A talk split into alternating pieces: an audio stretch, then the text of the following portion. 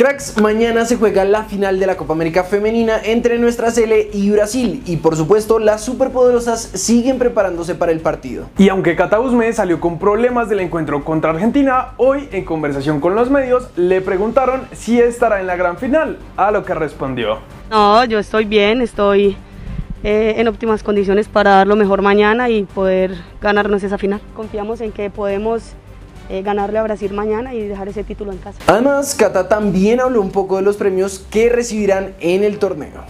Antes no recibíamos nada de dinero, ahora tener un acuerdo es importante. De esto también se trata ganar. Es diferente cuando se habla y juega y no pasa nada, que cuando se habla y se gana. Es importante dar golpes de opinión, por eso estamos felices y esperamos que el futuro sea con mejores condiciones. Por otro lado, Manuela Vanegas dijo esto sobre el partido de mañana. Saldremos a buscar el partido, lo queremos ganar en los 90 minutos y darle la alegría a los hinchas en el país. El equipo está compacto en defensa y eso lo venimos trabajando durante mucho tiempo. En nuestra CLE, la única novedad en el último entrenamiento fue Mónica Ramos que estuvo haciendo trabajo diferenciado. Y también pudimos ver a nuestras superpoderosas practicando penaltis en caso de que no logremos salir ganadores en los 90 minutos. ¿Ustedes qué dicen, cracks? ¿Será que tendremos tanda de penaltis? Otro de los nuestros que jugará una final mañana será Lucho Díaz, que se enfrentará al Manchester City por el Community Shield. Y desde acá, por supuesto, esperamos que levante su tercer trofeo con los Reds desde que llegó a principio de año. Por otro lado, en México también hablan del Guajiro, y es que según se conoció en la prensa mexicana hace unas horas, nuestro crack estuvo muy cerca de jugar en ese país, pero no fue aceptado. Según el periodista Francisco Arredondo del diario Medio Tiempo, hace cuatro años el Guajiro fue ofrecido al Atlas, pero este lo rechazó porque no tenía futuro. Rechazaron la propuesta que les presentaron para hacerse de los servicios de este futbolista, que tenía costo cercano a 1.5 millones de dólares. Se consideró que no sería rentable fichar a un jugador extranjero tan joven escribió Arredondo en su columna. Sin duda alguna estarán lamentándose los directivos que rechazaron esta oportunidad de oro que tuvieron. Por otro lado, hoy tuvimos más amistosos de los nuestros. David Ospina debutó con la camiseta del Al Nazar en el partido amistoso ante Las Palmas. Sin embargo, no fue el mejor de los debuts, pues Da Vinci encajó dos goles en el empate. El Atalanta, con Muriel y Zapata de titulares, perdió por la mínima contra el Newcastle. Por el lado del Everton, hoy no vimos a Jerry en el amistoso contra el Dinamo de Kiev. No entró ni en la convocatoria, por lo que la prensa ya especula de alguna lesión o incluso que pueda salir del equipo. Otro que no fue convocado con su equipo fue John Córdoba, que tras ser vinculado con el Borussia Dortmund hoy no estuvo en el partido por la Liga Rusa, pero esperamos tener más noticias pronto. En Alemania, el Stuttgart ganó por la mínima en los 32 avos de final de la Copa y Juan Perea entró en los últimos 25 minutos. Vamos a Escocia porque Gio, técnico del Rangers, dijo estar esperando al Buffalo para las fases previas de la Champions, donde el club se enfrentará en la tercera ronda al Union Saint-Gilloise de Bélgica, al que visitará el 2 de agosto y se espera que para la vuelta del 9 ya puedan tener al goleador. Si el equipo logra avanzar, aún tienen que jugar otro playoff para llegar a la fase de grupos del torneo. En Argentina, uno de los nuestros sueña con llegar al arco de Boca. Se trata de Andrés Mosquera Marmolejo, que desde hace un tiempo ha estado en el radar del equipo y que ahora tiene posibilidad de reforzarlo, pues en Teis Sports dicen esto.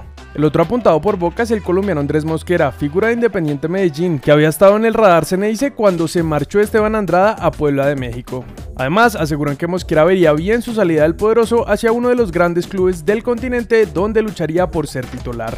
Para terminar, Eduardo Méndez, presidente de Santa Fe, habló de la relación complicada con la hinchada, a la que le pidió paciencia para poder hacer una buena campaña, pues en entrevista con Caracol Radio dijo, más adelantico vamos a lograr equilibrio en la hinchada, en la medida que el equipo mejore su juego y su posición. Pedirle a la gente que hoy nos acompaña va a ser difícil. Hay campañas hasta para que me vaya. Me han pedido la renuncia. Desafortunadamente para muchos de ellos, los socios confían en mi trabajo y respetan mi trabajo. La fiscalía pidió cerrar el caso de Freddy Rincón, pues afirma que el exfutbolista iba al volante al momento del accidente. La afición del Metropolitano en Barranquilla abucheó a Harlan Barrera cuando fue sustituido en el partido entre Junior y Nacional por la Copa Colombia. Desde ya estamos planificando tener una liga femenina bien planificada el otro año, porque la liga femenina debe tener autonomía y debe ser rentable y que tenga como presidente a una mujer, dijo Tulio Gómez en entrevista con los campeones FM. Pasto fue sancionado con 5 millones de pesos porque contra Unión Magdalena en la fecha 4 de nuestra liga un perro se coló en el campo de juego por casi 5 minutos. Y bueno cracks, hasta ahí el video y pasamos de una con el comentario destacado que lo hizo De Luan. Estoy seguro que Linda Caicedo fácilmente puede llegar a ser la jugadora más importante del FC Barcelona si se llega a dar y desearle lo mejor porque talento le sobra.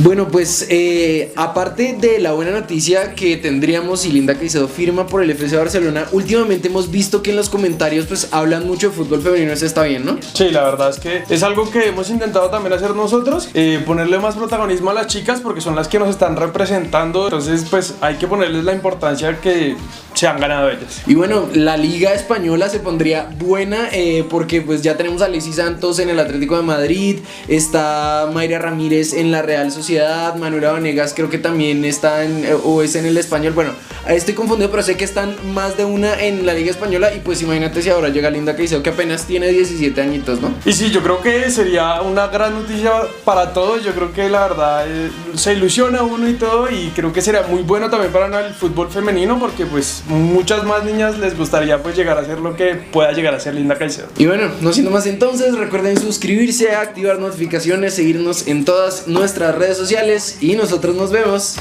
en el siguiente video.